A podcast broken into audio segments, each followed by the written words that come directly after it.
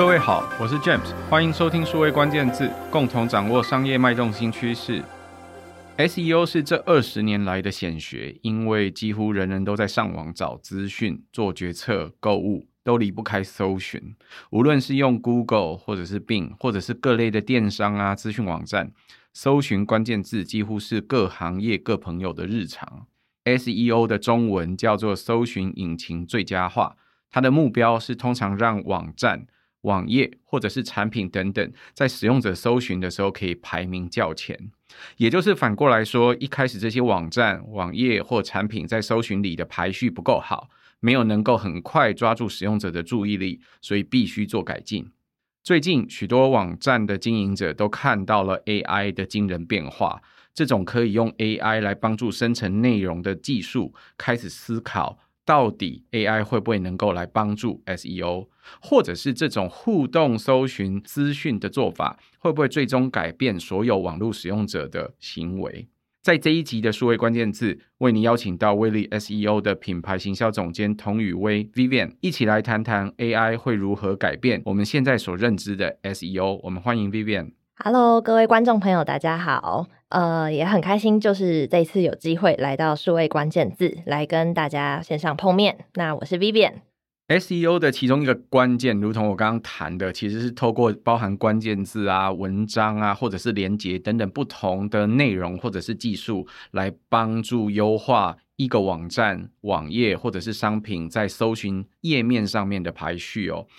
但是现在 AI 好像都会写文章了，可不可以首先邀请 Vivian，你怎么看待 AI 会怎么影响我们这个 SEO 行业的变化？我们通常在讲 SEO 的一个执行架构，可以分成是。On-page SEO 跟 Off-page SEO，那 On-page SEO 就是指在你网站上面可以去做的一些项目。那这个底下我们会再拆成内容面跟技术层面这样。那刚刚还有提到的另外一个就是去做连接，连接这件事情就是 Off-page 的 SEO。那 Off-page 的意思就是离开你的网站，所以是可能向外建立连接，或是从外面建立回来这样子。对，那呃，通常我们在架构上面会用这样子来做区分。那如果是在技术层面上面，呃，大部分就会包含了像是。网页底层的设计、网址的安排，然后网页架构的这个层级安排，那甚至是像是你是不是有埋了一些流量分析的 tracking code，然后以及像是所谓的 H 标签，就是你的标题的这种标签，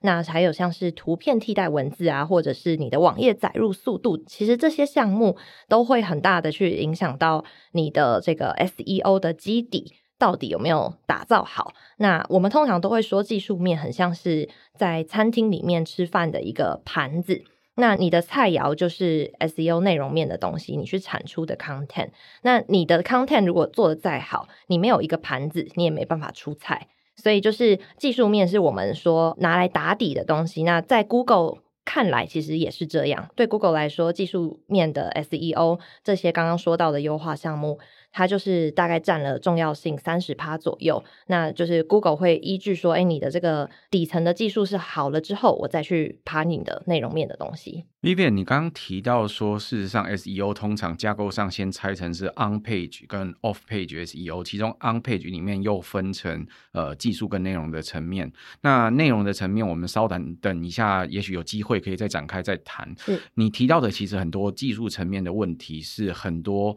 呃在做行。营销、公关、广告，甚至内容人的痛，因为这对他来说，这一切都是不太理解的项目。可是其实他也占了很重要的分数，就如同你刚刚讲的，其实是它像是盘子一样，里面有很多不一样的技术性的。呃，事项要去做，其中第一个大概就是呃，要埋那个流量分析的相关的码，或者是你要把你的网站的速度做得够好够快，方便使用者在任何不一样的地方都可以快速载入。那搜寻引擎通常都会去做很多不一样的实验，希望你可以提供给呃乐听众更好的体验。如果有越好的体验，它当然分数就会比较高，这是可以理解的。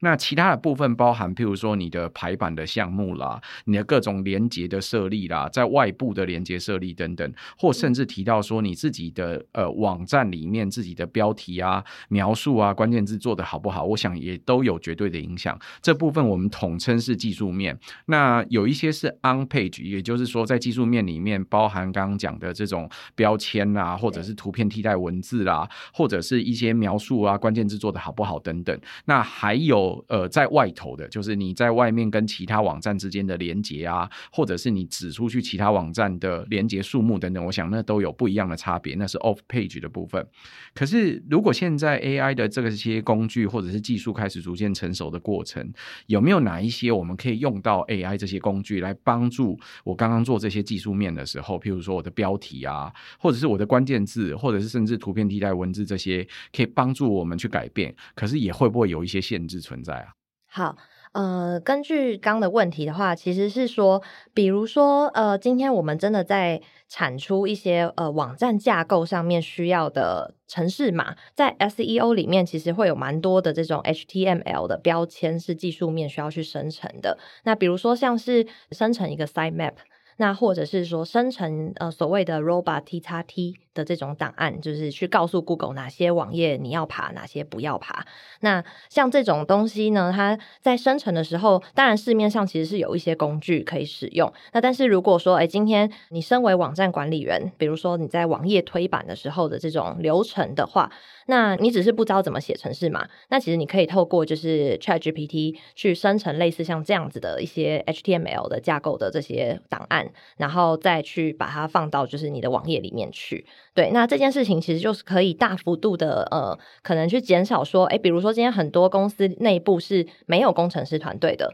他可能有行销团队、有数据分析，然后有网站管理员，但是他就是没有工程师。那这个时候其实就有可能可以透过 ChatGPT 去帮上忙。那另外的话，就会是说像 H 标签也是，那这个 H 标签就是所谓的这样 title。然后，或者是你的这篇文章里面的第二层的标题、第三层的标题等等。那这些标题呢，在生成的时候，通常啦，我们在接触的客户们，呃，最大的痛点就是他可能不知道怎么样的标题是一个好标题，然后或是怎么样去把一些特定的关键字很好的、很通顺的埋到这些标题里面。那还有一个最后一个痛点就是说，在设想这些标题的时候，会很花时间。对，那这件事情呢，就可以透过 ChatGPT，可能可以某种程度上面去协作。那就比如说，像是创意发想这些标题，到底要怎么样才会能够下出比较通顺的一个架构，然后整个标题的内容也是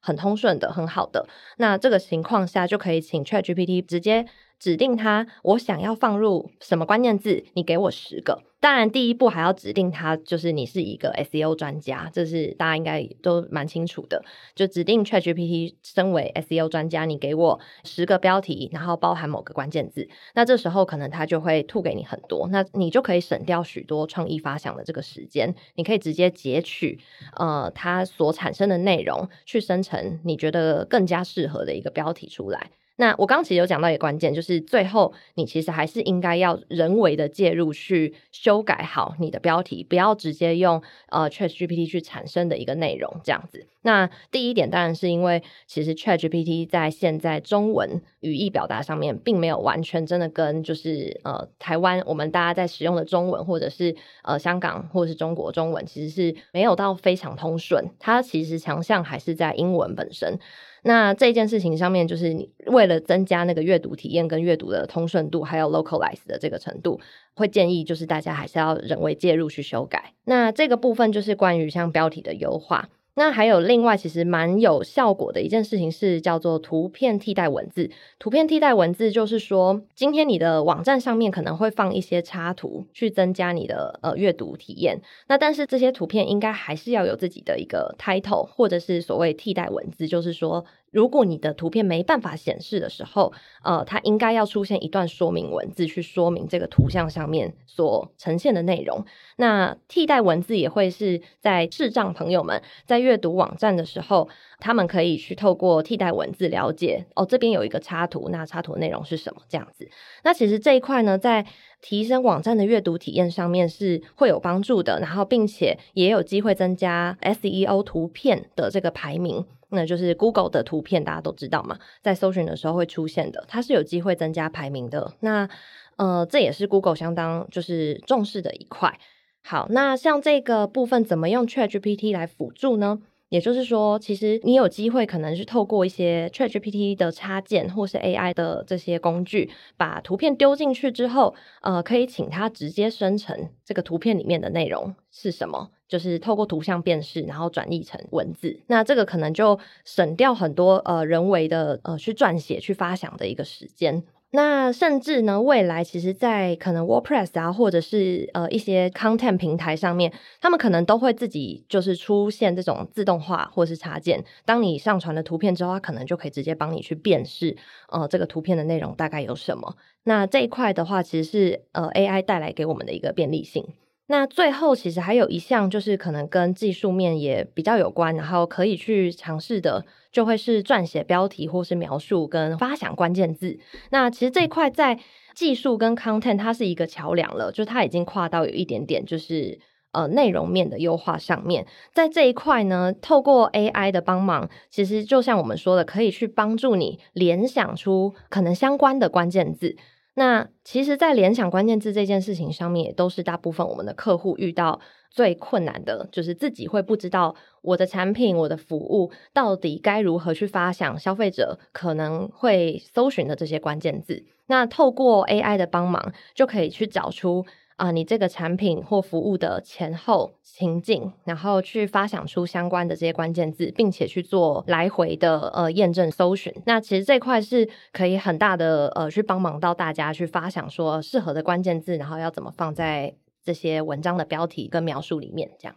Vivian 刚刚提醒大家来用这些 AI 的工具哦，事实上可以有很大的帮忙，大概分成两个不一样的部分。第一个部分是，我想很多公司、很多工作朋友的痛，就是不会自己写程式嘛。那在不会自己写程式码的过程里面呢，其中一个方法，也许有很多人是不会写，但是会改。我想对很多朋友来说，这些程式码的修正或者是修改，其中一个方法就是我故意改改看一个参数，或者故意改改看某一个呃相关的指令，它会不会有一些变化？那过去呢，改这个指令或推一个新的版本呢，其实都会有很大的问题，比如说根本不知道从何改起，或从哪里应用起。可是现在在做 AI 的这个过程里面呢，你用这些不一样的工具呢，无论是刚刚提到的，你要埋这个追踪扣，你如果要更新你的号码，或者是说你要做载入速度优化等等一些调整的时候，你有机会，如果在你会下这些所谓的提示工程 （prompt engineering） 的这些公式的话，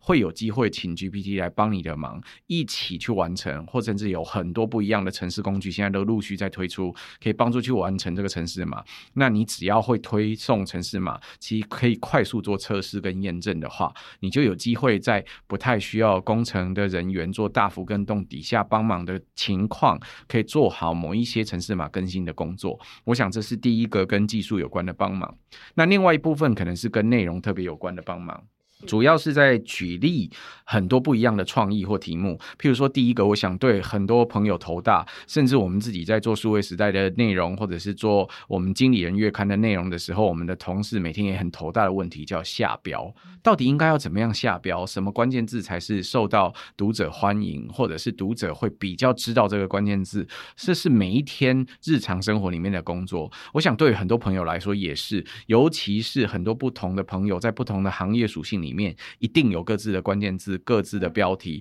需要去做沟通或者去做陈述。这时候你有机会可以邀请 GPT 或者是其他相关的 AI 工具，透过他们一次举例来帮助你，比如说下十个或二十个标，来让我看一下，说，哎，这种标通常都该怎么下，或可以怎么去用，剪剪贴贴，或者再去讨论、再去修正。我想最后都可以找到比较适合的标题。所以我想整体来说，在下标这个部分，或者是关键字这一部分。要求 AI 帮助你去举出更多跟你这个关键字有相关联的关键字，我想都可以有很多部分的帮忙。那另外一部分可能会提到，呃，我们很多时候要跟这个所谓的搜寻引擎，通常指的是 Google，在讲这句话的时候要去沟通的项目，就是要告诉他我的网站架构长什么样子，还有你要怎么样来爬我的这些网站的时候，通常都会有这个 sitemap 跟所谓的 Robert TXT，就是另外一个告诉他说，诶，这个。机器人你适合爬哪些地方，哪些地方你可以不要爬。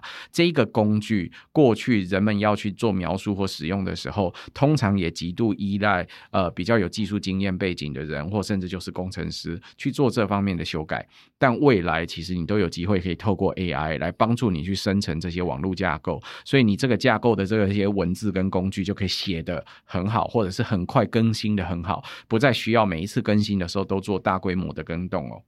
那还有另外一个部分，其实也是最近 AI 很常用到的地方。其实这是一个过去网际网络技术发展史设计出来的一种滥觴。这滥觴是我们希望网页它是可读性高的，可以在不同的时候，譬如说现在图片载入失败的时候，我可以告诉你说这个图片代表的是什么。那过去是用一种很简单的描述方式去进行，后来我们发现这个图片跟这个图片所代表的关键字其实是有高度相相。关的，可是很多时候，朋友在上传这个图片的过程当中，要描述这个图片代表什么，你会发现每一个人描述出来的可能都不一样。现在我们有一种新的工具，也许有机会去做，就是我们直接把这个图片丢给 AI 的工具，请他去辨识这个图片里面有什么，是有几只猫呢，几只狗呢，或者是里面有几张脸呢，甚至可以辨认出这个脸是谁。如果是名人的话，搞不好有机会可以找到。所以未来可能你可以用 AI 的工具的方法去帮助你。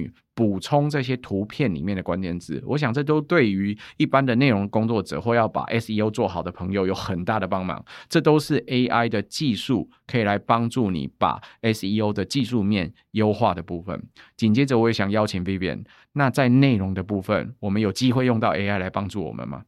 呃，如果是在内容面的部分，我们通常。呃，这样子说，就是内容面再往下拆细一点的话，可能第一步就是你必须要去发想你的关键字嘛。呃，关键字就会是呃内容面的一个最重要的基础了，它是一个根基。那基于关键字找到了之后呢，再往下去发展成相对应的文章。那当然就是说，哎，第一个就是关键字主题到底是什么？你该怎么找？那这件事情呢，在这部分发想的时候，是可以透过呃 ChatGPT 去来有一些辅助。那比如说，其实你可能可以下一个 prompt 是告诉 ChatGPT 说，请你帮我爬取，就是某一个关键字、某个产品或服务，它现在就是在呃搜寻页面上面最热门的可能十个。那这个只是帮你初步发想。但实际上呢，你去核对真正的搜寻页面的时候，你会发现，哎，其实结果不一定一样。呃，那但是总之，它就是当做一个参考。那还有，甚至是说，你其实也可以请他帮你爬取像搜寻量。那可是搜搜寻量一样，就是当个参考就好。那只是说，像是这些出来的结果，都可能有助于帮你去发想说，到底什么样的主题适合我的产品，然后什么样的主题是我可能可以去接下来发展成文章，并且。带有驱动业绩的潜力的，嗯，那通常我们其实，在发想关键字上面，呃，蛮注重就是三个圈圈，一个是就是呃，它的搜寻量到底是不是真的有足够大，嗯，那这个足够大是相对的，它不是说超过几千几百它就是大，看每一个产业本身的搜寻量就可能起起落落不一样。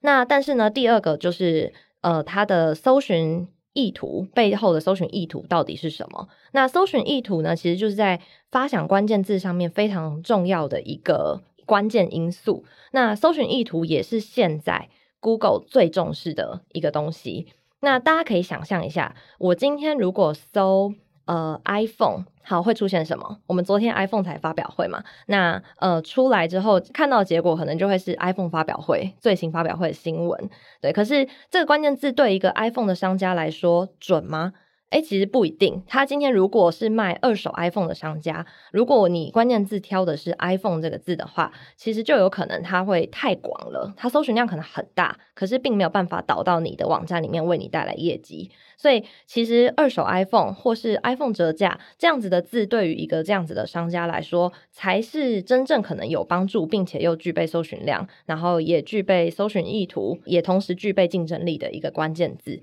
对，那通常我们在做关键字规划的时候，协助客户去发想，就是要找到同时具备这样子三个面向的关键字，呃，才会是真的好的关键字。但是 ChatGPT 能够为我们做到的，其实就像我说的，它是第一步的一个发想。那透过剩下的刚刚说到的这些筛选，就必须还是是人为，请大家就是依据你自己对于产业的了解，依据你自己对于你的竞争者的了解，去找到就是真正可适合你自己的关键字，这才是一个最大的重点。好，那内容面的第一层就是关键字嘛，那再来的话就会是文章。好，那文章的话，其实第一步就是你要把这个关键字发展成一个很适合的文章架构。你的文章架构一定要符合资讯流的设计，那你才能够让读的人是很快的能够了解到你这篇文章到底想要告诉我什么，你要教会我什么，以及我的问题可不可以在你的网页上面获得解答。那我刚说到最后这一点就是。搜寻意图，然后也是 Google 现在最重视的。大家也可以去想一下，为什么会有 Google 这个产品？Google 这个页面搜寻引擎就是 Google 这间公司的产品。那这个产品要解决的痛点，就是帮助大家找到我平常找不到的答案。所以你的网页上面的资讯，如果设计的越快、越效率，能够让大家找到他想要的答案，那这篇文章对大家来说就是。更有价值的文章，那就越有机会被 Google 排到第一页、第一名。那所以依照这个逻辑来说，你就去设想什么样子的文章架构是可以符合这个呃消费者他们在搜寻关键字的时候的搜寻意图。那这一块呢，通常客户们在发想的时候，其实也都会是困难的。呃，我想到的问题好多哦，我想要放的内容也好多。可是我并不知道怎么去安排一个适当的顺序。那这时候其实也是可以把你会诊到的关键字，通通抛给 ChatGPT，然后可以请他帮你先初步展开一篇呃适合的文章架构。那你再依据一样，就是你想要阐述的内容，以及就是 Google 可能会比较优先爬取的重要的关键字，把它往前排等等。就是你还是必须要人为介入，并且具备 SEO 知识的情况下去调整。呃，这个文章里面的这个架构跟内容，所以呃，其实就是在内容面上面，对我们来说，ChatGPT 真的能做到的还是很有限。它能够为我们去执行到创意发想，并且做到初步的一个草稿的部分，可是呢，却不能够就是帮我们一路做到底，就是呃，关键字都帮你排得好好的，然后文章也都生得好好的。呃，其实并没有大家想象的这么方便。那甚至其实，在我们内部的试验当中，呃，是发现说，呃，文章生产出来之后，其实。嗯，真正就是透过 AI 生成的时间，并没有快过于自己本身直接再打一篇文章。那所以就是，如果你真的是想要生成一篇很符合 Google 的演算法原则的 SEO 文章的话，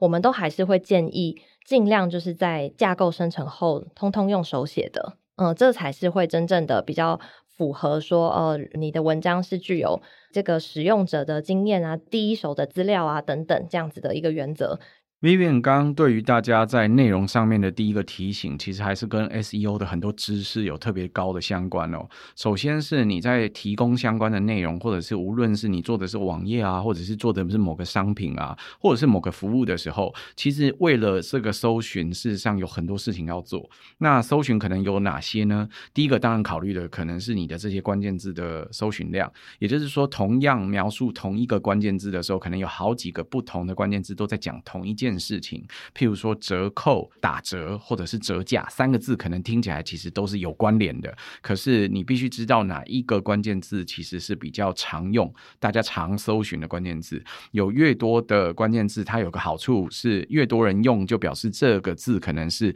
在平常的时候特别会注意到的这个关键字。可是另外一个，也就是说你的竞争者一定也比较多，也就是说这相关的关键字里面，呃，同时都在抢注意力的人可能也就比较多。那这是第一点要注意的部分，所以通常如果是同一类的关键字，你在文章里面你可能会交叉的交换使用，帮助人们在搜寻关键字的时候，无论他指到的是 A、B 还是 C，我们都知道他讲的都是打折，都是折扣，可是呢，他最后都会指向同一个页面，这是第一点。你在做这个很多文章内容整理的时候，你可以考虑的地方。所以你请 AI 来帮你举例，有哪一些是同类的关键字或同义的关键字，这是一个用法，而且也很多。呃，内容工作者其实平常就会透过替代的方式去使用。第二点，其实真正的另外一个关键字的难题叫做搜寻意图，这是听起来有点呃哲学。一开始很多人，我想在逻辑上可能会有点听不懂。但是各位不妨想一下，如果你现在不是一个网络的服务提供者，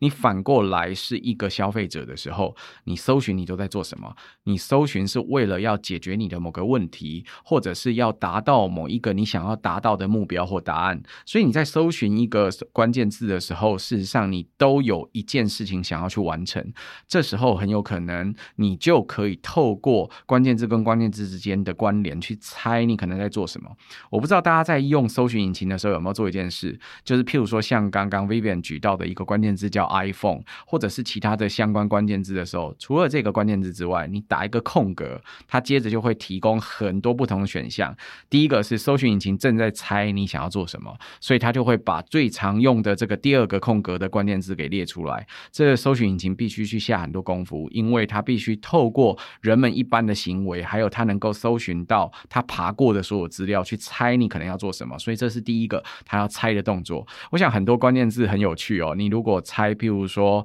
呃，有个关键字叫搜寻引擎，好了，你直接打进去的话，你空一格，第二个字，它很有可能猜的就是英文，就是有很多朋友很可能因为要翻译这个意图，他想要把这个字从中文。变成英文，他不知道要做什么，所以他就空一格去用英文这件事。我们现在会要求我们的搜寻引擎做很多我们原本想做的行为，它可能本来都有专用的工具，譬如说刚刚说的翻译，可能原来要做的是字典，可是你现在很有可能希望可以透过搜寻列、搜寻栏或者是搜寻引擎去完成你的工作，所以这是搜寻意图。刚刚 Vivian 提到的这个关键字叫 iPhone，你空一格之后，如果你想要找的是打折的 iPhone，或者是要找二手的。iPhone，或者是你要做交换，就会有很多不一样的意图。所以我刚刚在呃 Vivian 举例的时候，我就边在想，这个意图可能有哪些呢？可能包含了打折、折扣、折价。回收、二手、中古、交换都有可能是你想要用的这些关键字。那每一个消费者或使用者在想到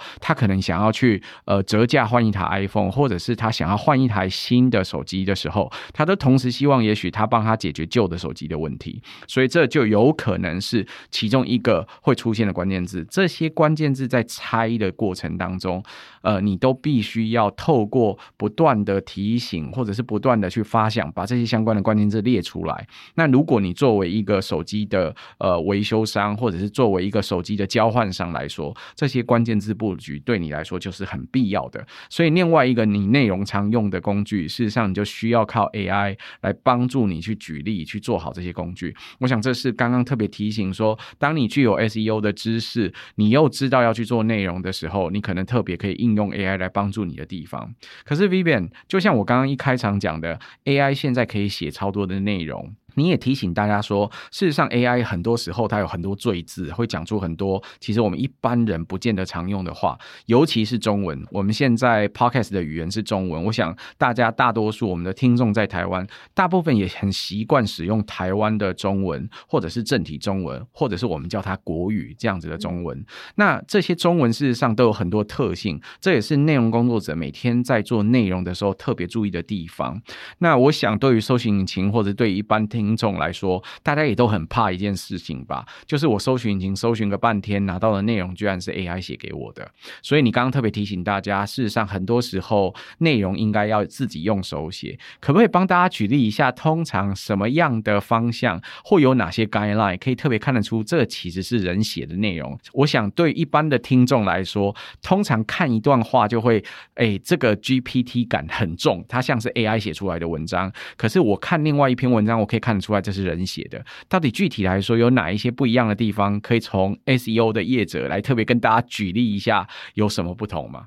好，这个问题其实蛮有趣的，就是呃，如果说在比较就是粗浅一点的，因为这个其实跟每个人在 GPT 下面下的那个 prompt 是会有关的啦。那因为其实大家也可能有些人有接触 ChatGPT，可能也知道 ChatGPT 你可以要求它用不同的语气写文章。对，那其实老实说，我们直接看的话，乍看之下。呃，如果他直接产出文章给你的时候，有时候蛮明显的是，呃，他的文章里面可能会掺杂着一些不是我们很 local 的用语。那或者是过多的成语，或是就是表现的有一点夸大的那种文字，那在完全没有经过修饰，然后直接放上去的时候，可能就会出现。我们之前曾经有做过一些文章的撰写，就会发现出现那种不太会出现在我们一般产品文里面，或者是这个知识文里面的这种词。那如果他就这样照常的贴上去了，那其实就会蛮明显可以知道说啊，这应该就是那个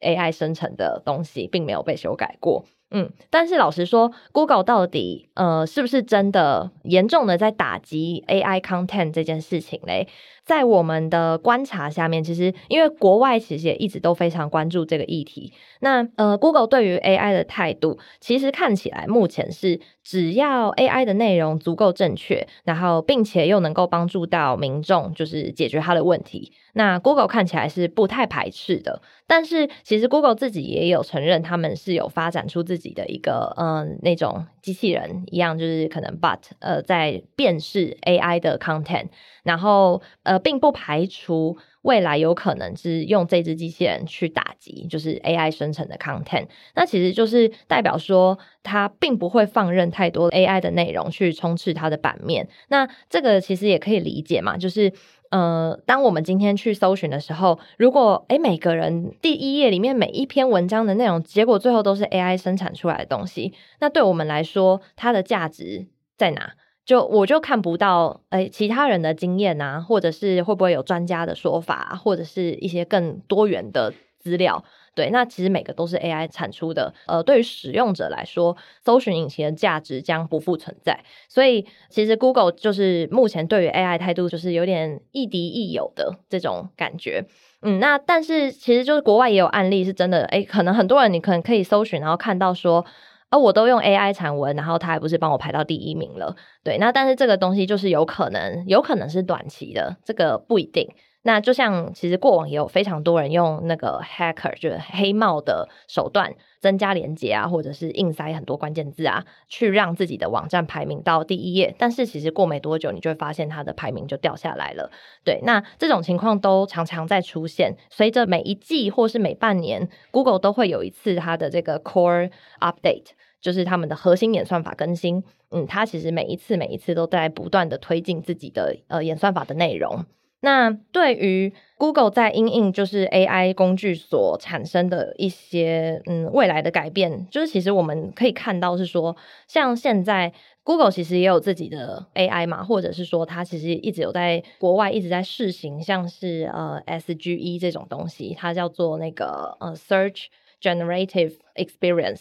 它其实是在那个它的我们一般在搜寻的这个版面上面会推出。更多的像是图片啊，或者是呃图片加上文字的一些说明等等，就是这样子的 content，这样子的一个呈现方式是已经出现的了。那这个会不会是未来的趋势？诶，其实现在国内外大家都算是一直都有在观望，就是相信不只是威力，其实其他的呃 SEO 厂商应该也都是在观望的这件事情。那但是呢，它的演算法的这个排名的原则。呃，跟 Google 所定出来的这个核心的演算法的原则并不冲突，就是还是回到我们刚刚说的那个，呃，搜寻引擎本身是 Google 的这个产品，那这个产品想要解决的痛点就是帮你解决你想要解决的问题，所以今天它不管是用原始的我们现在看到的网页十个网页 list 给你，或者是说它今天是用 SGE 的方式呈现给你看，但是它志在就是解决你的问题。那所以，其实对我们来说，就是真正的品牌方啊，或者是说内容生产者来说，我们要做的事情就是尽量的去符合搜寻意图，然后去解决使用者搜寻这个关键字所想要解决的问题。那 Google 非常的清楚的表示，它现在很重视的一个演算法就是叫做 EEAT，分别是专业度，就是专家性，然后跟呃经验性，然后跟权威性。还有一个最后那个 T 是 trust，就是信任。对，那这个指标就是会希望大家在你的文章里面必须要融进去。那这些意思就是说，比如说经验来说，呃，他就会希望大家尽量的增加自己的人生经验，或是第一手的一个经验。那包含像是开箱文、部落客的开箱啊、开箱的过程、开箱的影片、开箱的录音介绍等等，甚至是实拍照片，不是官网产出的照片，是实拍照片。对，那这些都是属于经验性增加的一个部分。那专家跟权威呢，就稍微比较相近一点，他就会是希望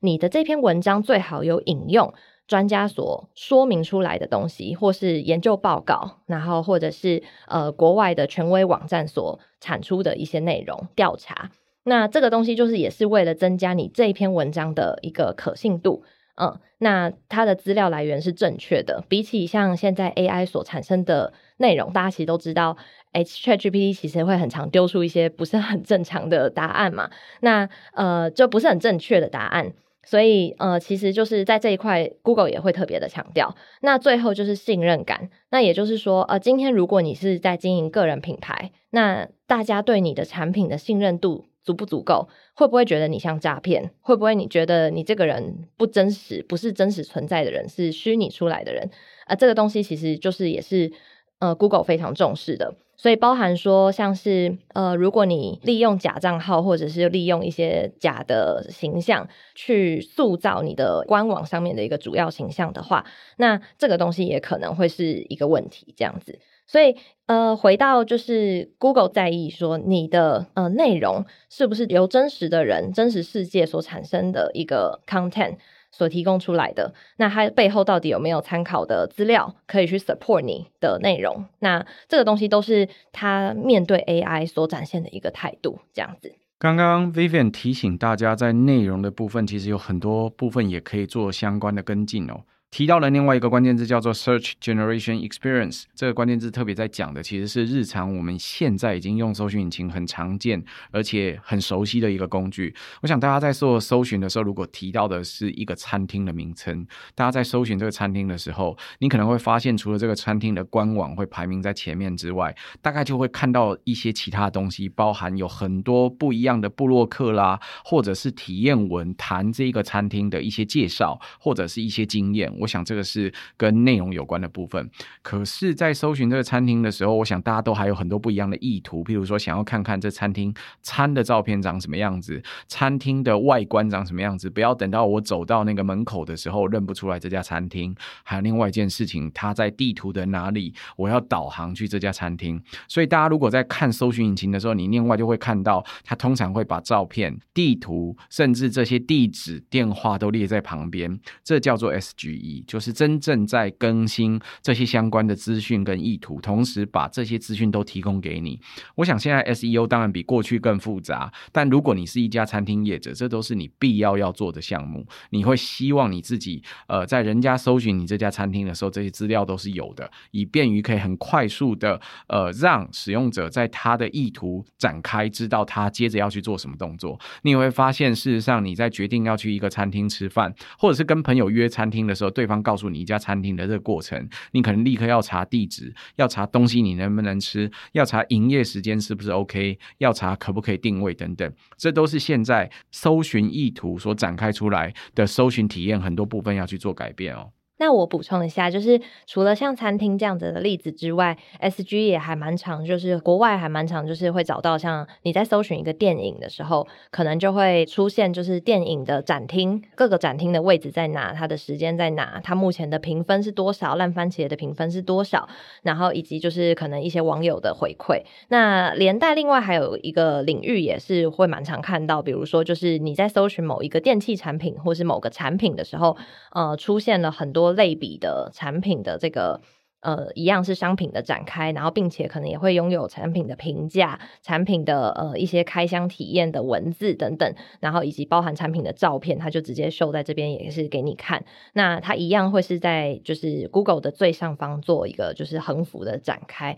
那呃，SGE 其实现在比较多是在国外的网站上面已经有在试行，就是 Google 也是找了。一群受众，然后去做试行，这样。那目前台湾是还没有的，所以就是在台湾的话，如果你会想要试试看，你是可以下载就是呃 Google 的 App，然后去调整你自己的地区到国外去，可能美国。那你可能就可以去找到就是类似的呃这个版面，你可以去看看。对，那还有很多人其实也会很担心，是说那 AI 推出之后，到底会不会影响到 Google 本身嘛？然后会不会觉得，诶 SEO 这个职业会不会之后就被取代掉了？其实应该说，在业界就是也有蛮多人做出一些研究。那呃，在国外的数据显示是说，从二零二二的十一月，ChatGPT 第一次出现在台湾，那那个时候就是造成了一片轰动。那但是呃，其实从数据上面来看，Google 的市占率。是完全没有下降的。那从去年十月开始是九十二点三四趴，那但是到了今年的四月，其实也还是九十二点六三，甚至还提高了一点点。呃，那这个东西其实是可以显示出，诶，Google 的市占率完全没有被影响。然后，如大家所猜想的，会不会大家最后都转移到 ChatGPT 上面去问问题，去解决他们的问题？呃，是并没有发生这样子的现象的。那这个东西其实跟搜寻引擎的设计理念跟 ChatGPT 的设计理念是完全就不同。那 Google 的呃搜寻引擎的设计理念。一开始其实就是希望让使用者最快找到有用的资讯，然后把它送去那个地方。希望使用者进入大家的品牌官网去找到自己的资讯。但 ChatGPT 它就很明显是反过来的，它就会希望我直接在上面就给你你想要的资讯，然后你自己去看看对不对？那在 AI 推出之后，其实还有一个东西，我会建议大家可以多。在自己的网站上面多留意，那就是你的网站的文章页面一定要去提高所谓的阅读体验。那这个东西跟刚刚 James 这边聊到的，就是 AI 的文字生成跟人为的文字生成跟排版其实是相当的不同。那呃，如何去增加你的文章的人味？就是你去透过提高这个阅读体验。去做到，那有一点像是说，哎、我今天就是分享一一句话给你，就是说，你如果会中文，不代表你真的会写文章；但如果呃你会写文章，又不代表就是真的有人会读你的文章。为什么人家真的要去读你的文章？通常又是因为就是阅读效率真的很好，或是阅读体验很好，人家才会真的把文章给读完。那你的文章才有办法帮助到他。那呃，人家为什么真的就是能够把你的文章读完呢？通常就是第一个是资讯流的设计，你的资讯流文章的这个架构阅读到底有没有安排好？你会不会今天其实在讲一个很艰深的概念，但是你一开始却没有跟人家做这个概念介绍？嗯、那人家就是带着满肚子的疑惑读完你的整篇文章，嗯、或者是甚至读到一半就跳离了，对，那你的文章就没有帮助到他。那第二点的话，就是你的整体体验，所以包含说像是刚刚技术面提到的，你的网站的载入速度，然后你的图片是不是有正常显示，跟呃你的整体的，就是比如说你的呃图片是不是真的有安排在适当的位置去帮大家呃 highlight 一些重点，对，那这些东西都是很重要的。另外也还有几点是在文字上面的优化的方式，比如说。呃，你把你的很长的一段句子拆成比较短的，也就是有时候我们想要阐述一个观念，它可能很复杂，但请你用简短的语句，然后呃去把这个观念给说明清楚。如果用一句很长的话，真的讲不完，你就把它拆成个几个段落来讲，这样子会是更好的。那以及像是你要把呃自己的观念也去分解下来，然后并且把每一个段落的长度都稍微的缩减，也就是删掉赘字。你不要整篇文章里面其实非常多的口语化的赘字，那个其实对很多人的阅读起来，它的体验是不好的。然后也尽量保持一个段落里面就是一个想法，呃，一个主题就好，不要一个段落里面塞入很多很多的想法。那时候其实读者也很容易会。就是迷失在你的这个文章里面。那另外呢，就是主动被动的语态要尽量的去，就是做一些活用，然后放在适合的位置。呃，如果你不是一个非常熟悉写文章的人，那建议在一开始的时候，被动语态尽量避免不要去用它，因为其实被动语态可能在。使用上面很常会有那个文法的阅读的一个问题，通常人家会需要花多一点点的时间去理解你这句话想要说什么。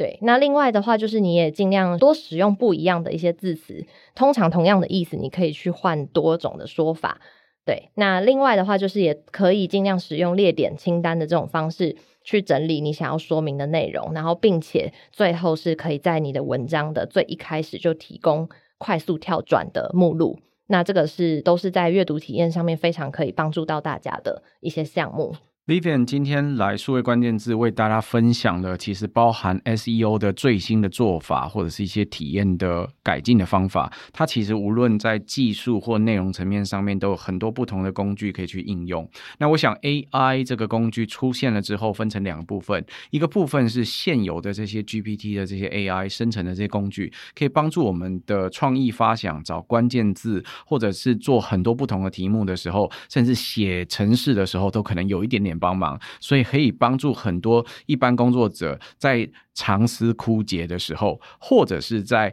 我自己没有办法改好程式的时候，可能会有一些些帮忙。可是他也提到另外一部分是使用者的搜寻意图，事实上是使用者在搜寻引擎上面做事情的最重要的关键。他要去搜寻，他就是要完成某一个工作，所以他为了要完成这个工作，他必须做非常多的布局跟相关的事。那其中一个就是，我如果要能够让我的排序或排名变好，我网页里面。内容到底要怎么写、怎么展开、怎么布局、怎么做？那特别讲到了，其实他要讲的越口语化越好。口语化的内容里面，除了刚刚要特别注意 EEAT 的精神之外，另外就是你真的在写这些文章的时候，这其实是我们每天在写文章的过程当中必得注意的一些段落，或者是必得注意的一些编辑守则。那我想对大家来说，都是是 SEO 一个非常好的参考。至于 SEO 会不会有一天变成 AEO，就是刚刚 Vivian 提到的另外一块，是指未来我们会不会都是透过 AI 的建议，不再去用搜寻呢？